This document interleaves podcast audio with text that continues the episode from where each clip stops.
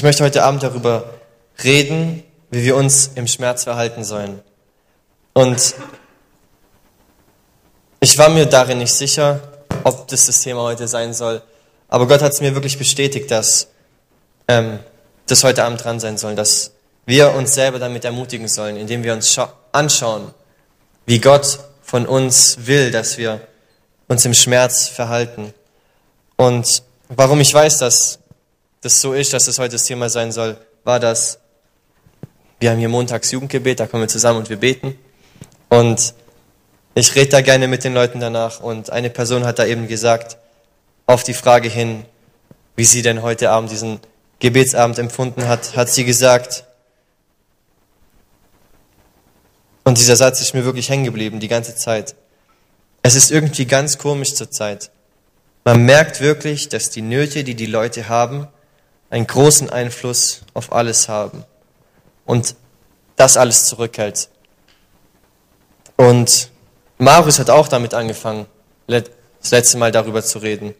Ähm, ich weiß nicht, ob ihr euch daran erinnern könnt, aber Marius hat angefangen zu reden über unsere Probleme und er hat angefangen darüber zu reden, was die Quelle unserer Probleme sind und was unsere Not in dem Problem ist. Aber genauso ist er nicht nur auf die Entmutigung eingegangen, sondern er hat auch die einzige Quelle unserer Ermutigung angesprochen, und zwar Gott.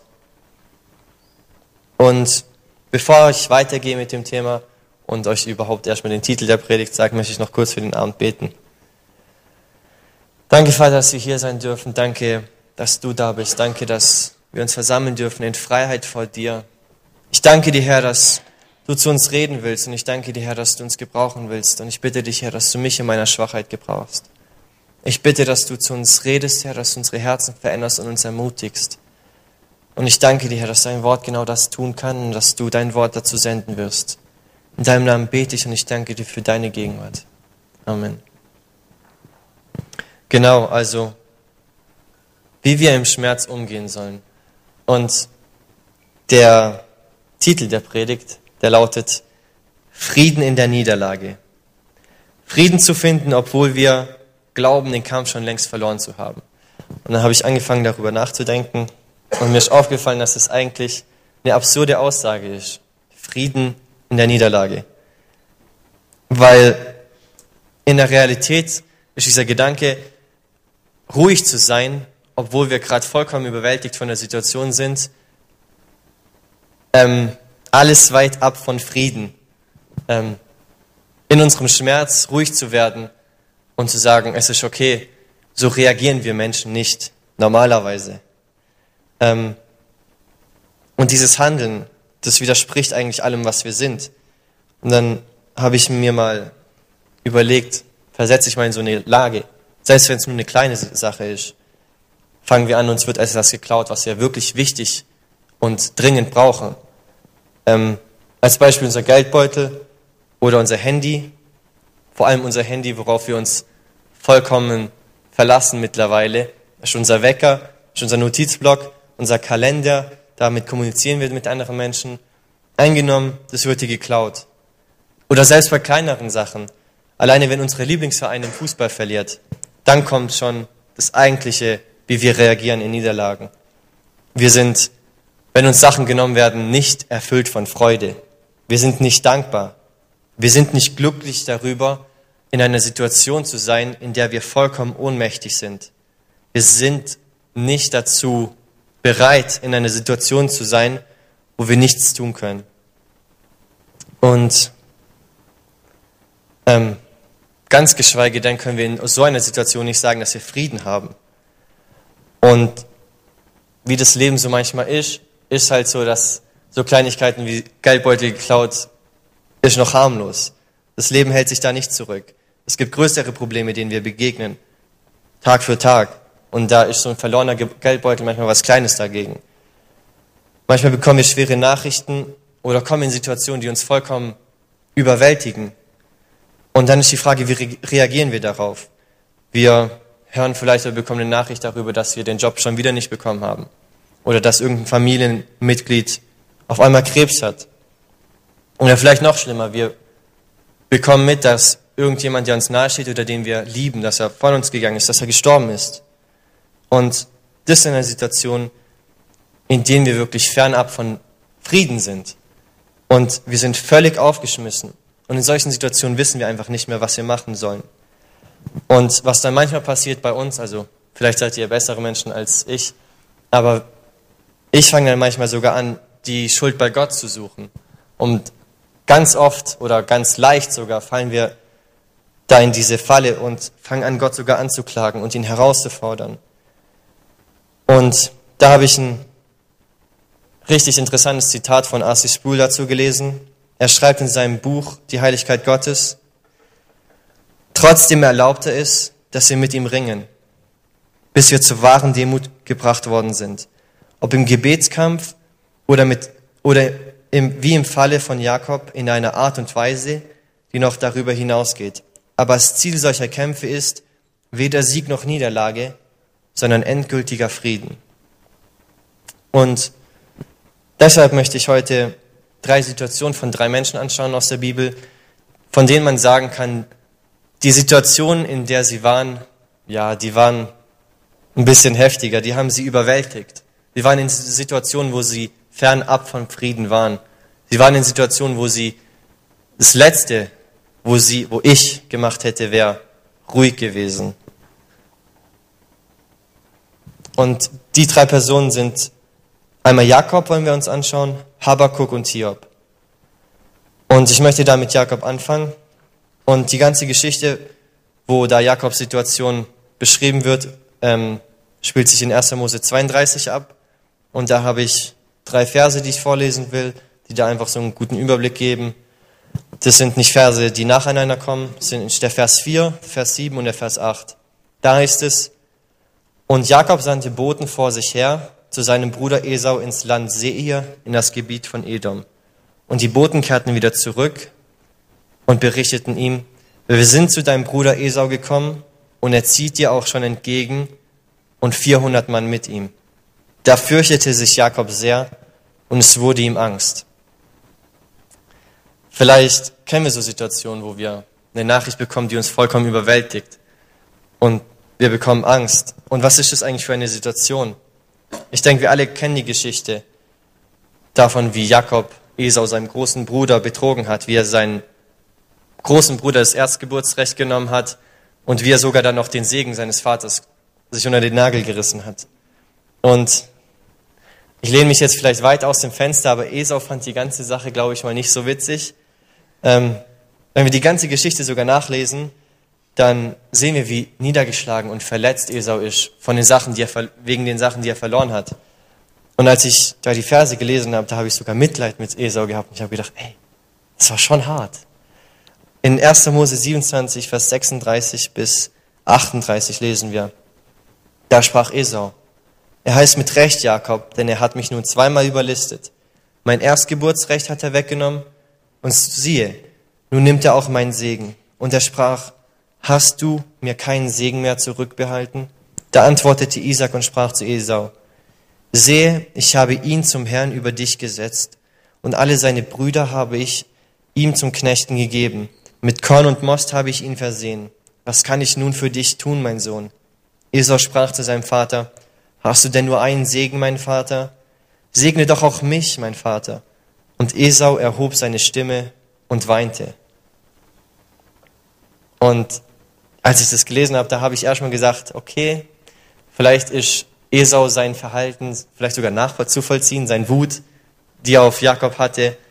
Auf jeden Fall kann man sagen, dass man die Beweggründe dahinter erkennt und dass man sie sieht und dass man sagt, ja, er hat vielleicht sogar Grund, auf Jakob wütend zu sein. Und in dieser ganzen Situation befindet sich Jakob eben gerade. Er ist kurz davor, seinen möglichen Tod ins Auge zu sehen. Und sein Bruder kommt mit dieser riesen Mannschaft von 400 Leuten, um ihn zu töten. Er will ihn finden und ihn wirklich töten. Das ist sein Ziel. Das ist alles, was er erreichen will. Sein Bruder das Leben zu nehmen. Und wenn wir uns die Situation anschauen, dann ist, es, ist sie für einen Menschen vollkommen überwältigend. Sie ist eigentlich zu viel um in unsere eigene Kraft heraus oder dass er in seine eigene Kraft herauskommt. Und ich denke, oft sind wir auch in solchen Situationen, in denen wir erkennen, dass wir vollkommen aufgeschmissen sind, dass meine eigene Weisheit, meine eigene Kraft und mein eigener Mut mir nichts mehr bringt, dass es hinfällig ist. Und wenn ich darauf verlasse, dann werde ich scheitern und nichts anderes. Und ich denke, dass wir im Leben oft in so Situationen geraten und dass so Situationen uns nicht erspart bleiben. Und Jakob war vielleicht in dieser Situation und er hat zurück in die Vergangenheit geschaut, auf die ganzen Entscheidungen, die er getroffen hat. Vielleicht auf die Listen, die er angewendet hat, um seinem Bruder eine auszuwischen, um ihn in die Pfanne zu hauen. Ähm, und vielleicht hat er die Entscheidung gesehen und bereut und er hat sich gedacht, warum habe ich das gemacht? Und dann schaut er wieder auf diesen Berg, der da mitten in seinem Leben steht und er ist vollkommen überwältigt von dieser ganzen Situation und er wird immer kleiner und merkt einfach, dass es aussichtslos ist. Aber zum Glück bleibt die Geschichte da nicht stehen. Und sie kommt jetzt zu dem Punkt, wo wir dann auch was lernen können, bald. In 1. Mose 32, Vers 25 und 27 bis 29 heißt es, Jakob aber blieb alleine zurück, da rang ein Mann mit ihm, bis die Morgenröte an, anbrach. Und der Mann sprach, lass mich gehen, denn die Morgenröte bricht an.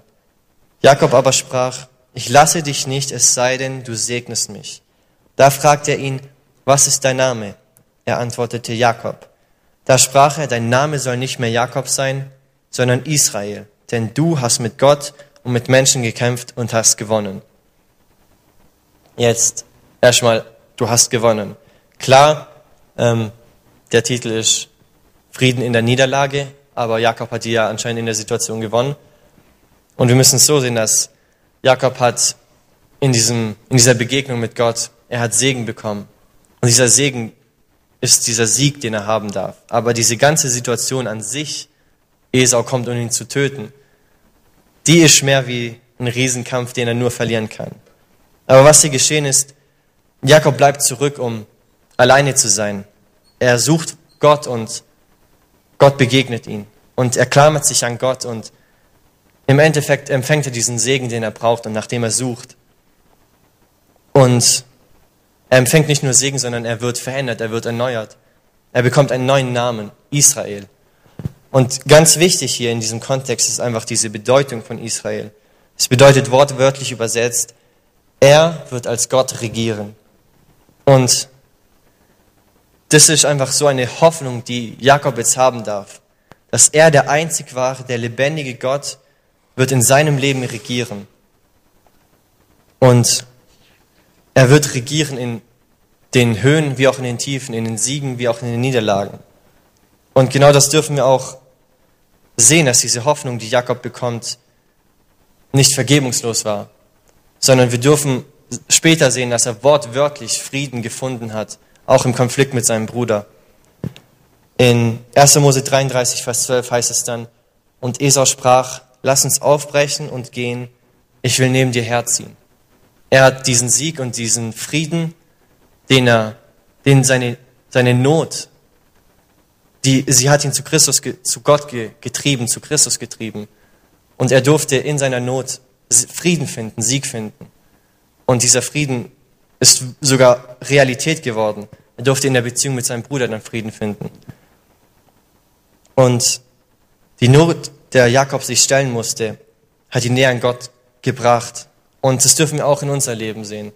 Dass die Nöte, die wir haben, dass Gott sie zulässt. Nicht um uns zu schlagen, nicht um uns zu bestrafen, nicht um uns eine auszuwischen, sondern manchmal lässt er Nöte zu, damit sie uns näher an sein Herz treiben. Damit sie uns zurück an ihn treiben. Und das ist das Erste, was wir lernen dürfen aus Jakob seinem Leben. Dass unsere Nöte uns zu Gott treiben und dass wir Gott neu kennenlernen, als der Lebendige, der regiert. Dann die zweite Person, die wir angucken wollen, ist Habakkuk. Das ist eine ganz interessante Person. Habakkuk lebte in der Zeit vor der Einnahme von Jerusalem durch Nebukadnezar. Also das ganze Volk war noch nicht ähm, getrennt oder in Gefangenschaft. Und Habakkuk seine Not, sie ist jetzt vielleicht nicht so was Körperliches, eine körperliche Not, die er hat, oder ihm droht auch, droht auch nicht der Tod. Aber wenn wir ihn anschauen, dann war er ein Mensch oder in, in einer Situation und er war vollkommen überfragt und überwältigt von der Gesetzlosigkeit, die momentan in Israel geherrscht hat. Und es hört sich vielleicht nicht nach etwas Besonderem an, was jemanden belasten kann, aber wenn wir uns mal seine Wortwahl anschauen, wenn wir anschauen, wie Habakkuk redet, wie er die Situation beschreibt und wie sein Herz komplett zerrissen ist darüber, über diese Situation, dann ändert sich vielleicht unser Bild darüber. Dann erkennen wir, dass es eventuell doch in sehr nahe ge gegangen ist und dass wir eventuell auch öfters in so Situationen sind, wo wir Ungerechtigkeit herrschen sehen, wo wir Schmerz und Leid regieren sehen und wir fragen uns, Herr, wo bist du?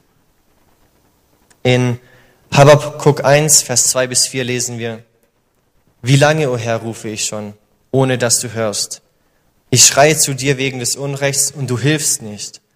Warum lässt du mich Bosheit sehen und schaust dem Unheil zu? Bedruckung und Gewalttaten werden vor meinen Augen begangen. Es entsteht Streit und Zank erhebt sich. Darum wird das Gesetz kraftlos und das Recht bricht nicht mehr durch. Denn der Gottlose bedrängt den Gerechten von allen Seiten. Darum kommt das Urteil verkehrt heraus. Und wenn wir ehrlich sind, also wenn ich ehrlich bin, dann sind wir manchmal genau gleich. Der Schmerz, den wir erleben und den wir sehen, der überfordert uns oft. Und er überfordert uns nicht nur ein bisschen, sondern vollkommen. Wir merken, dass wir der Situation, die kommt, nicht gewachsen sind. Er scheint auch unbegründet und oft nutzlos zu sein.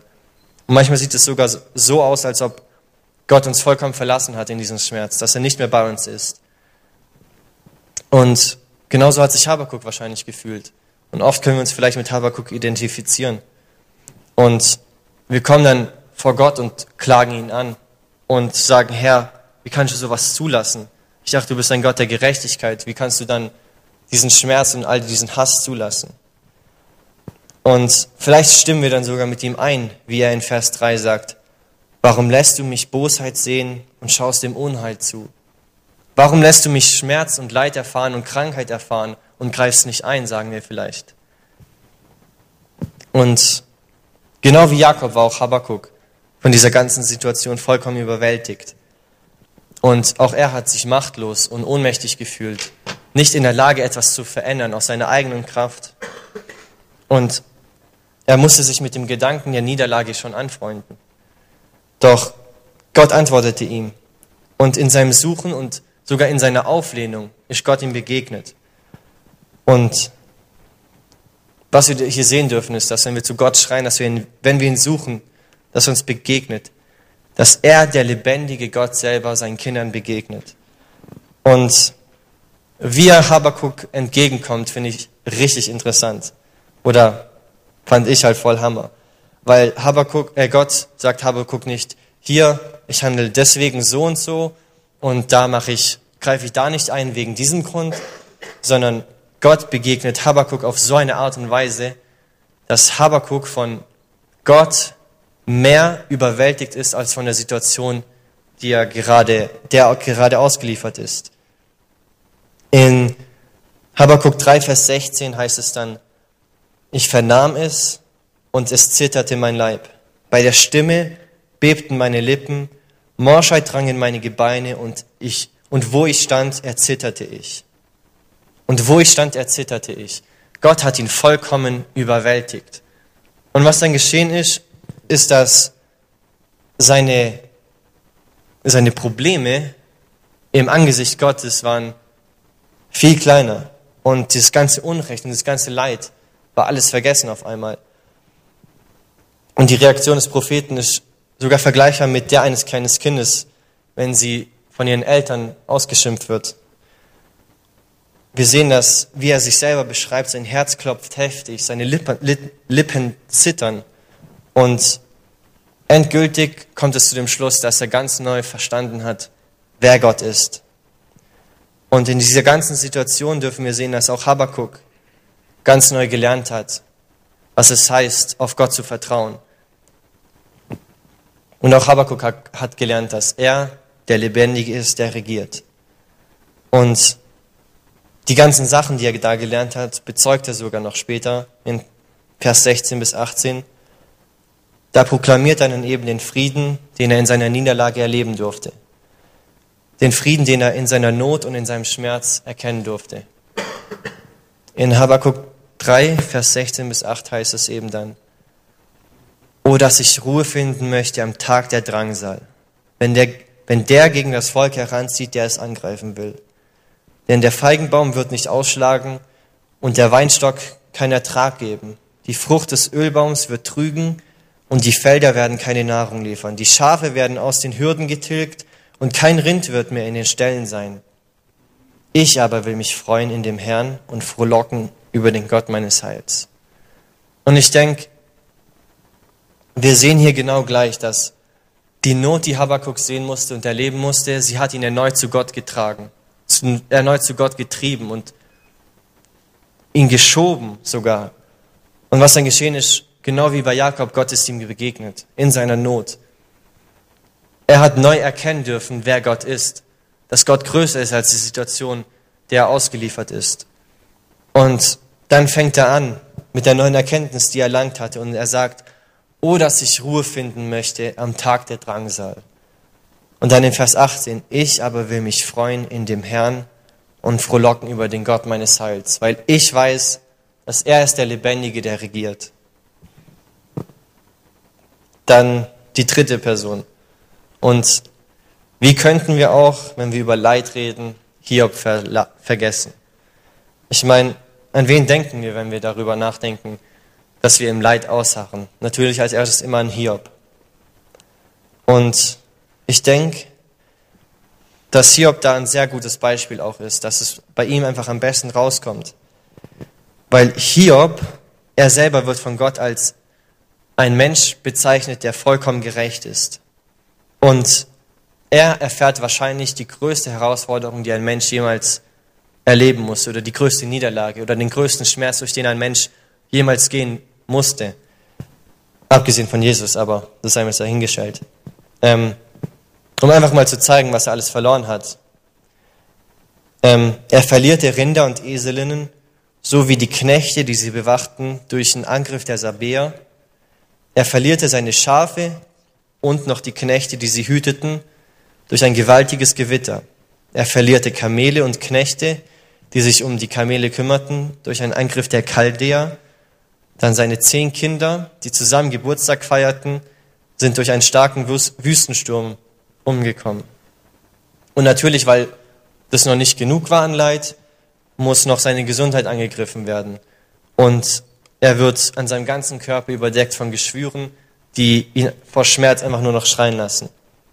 Und trotzdem, was so beeindruckend ist und so überwältigend ist, ist, dass Hiob in diesem ganzen Schmerz sich nicht versündigt.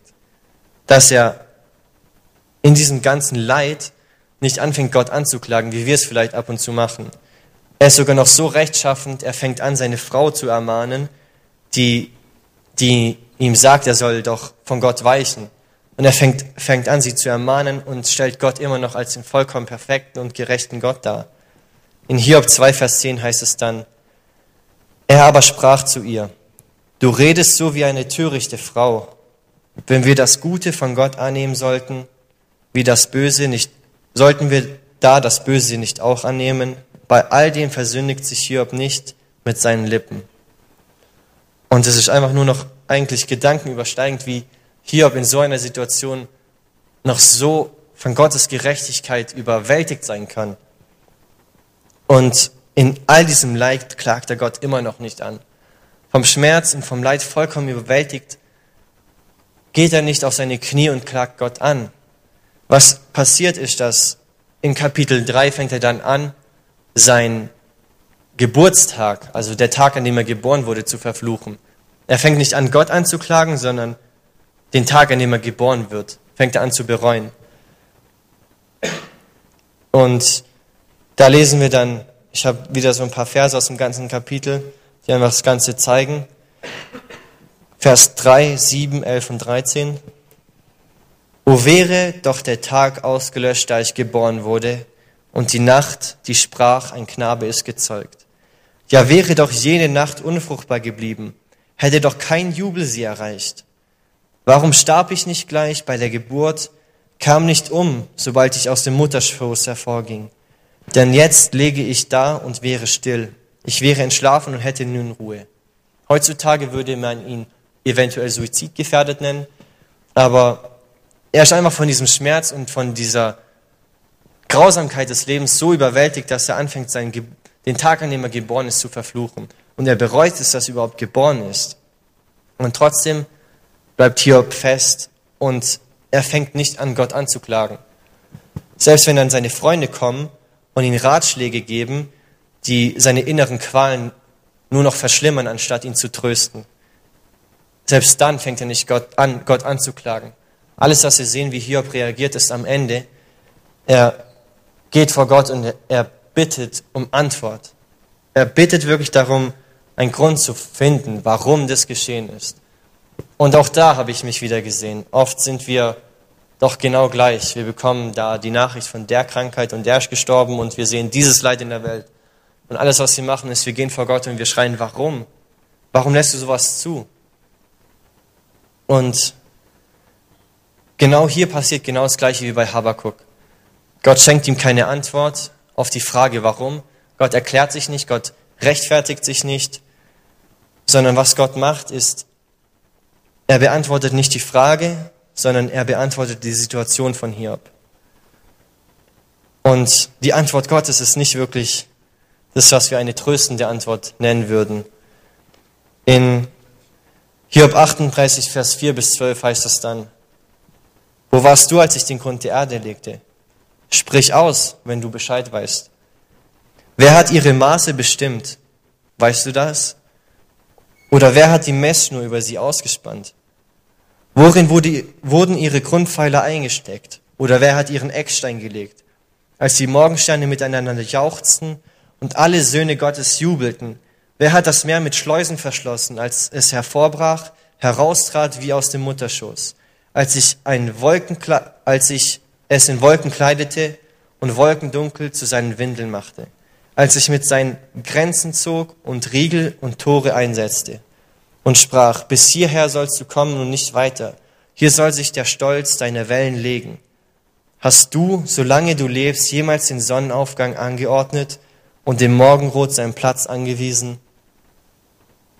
Und wir sehen hier ganz klar, dass die Antwort Gottes keine Antwort auf Hiob seine Frage ist. Hiob hat immer noch das gleich große Warum vor sich, aber was geschehen ist, er, er wurde verändert. Er hat erkannt, wer Gott ist und dass Gott nicht an unserem Leid schuld ist.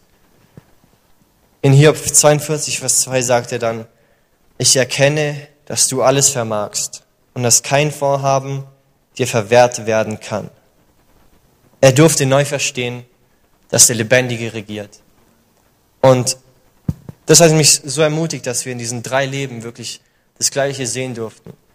Dass beide am Ende, also dass alle drei am Ende ihrer Situation oder am Ende der Geschichte erkannt haben, dass der Lebendige regiert.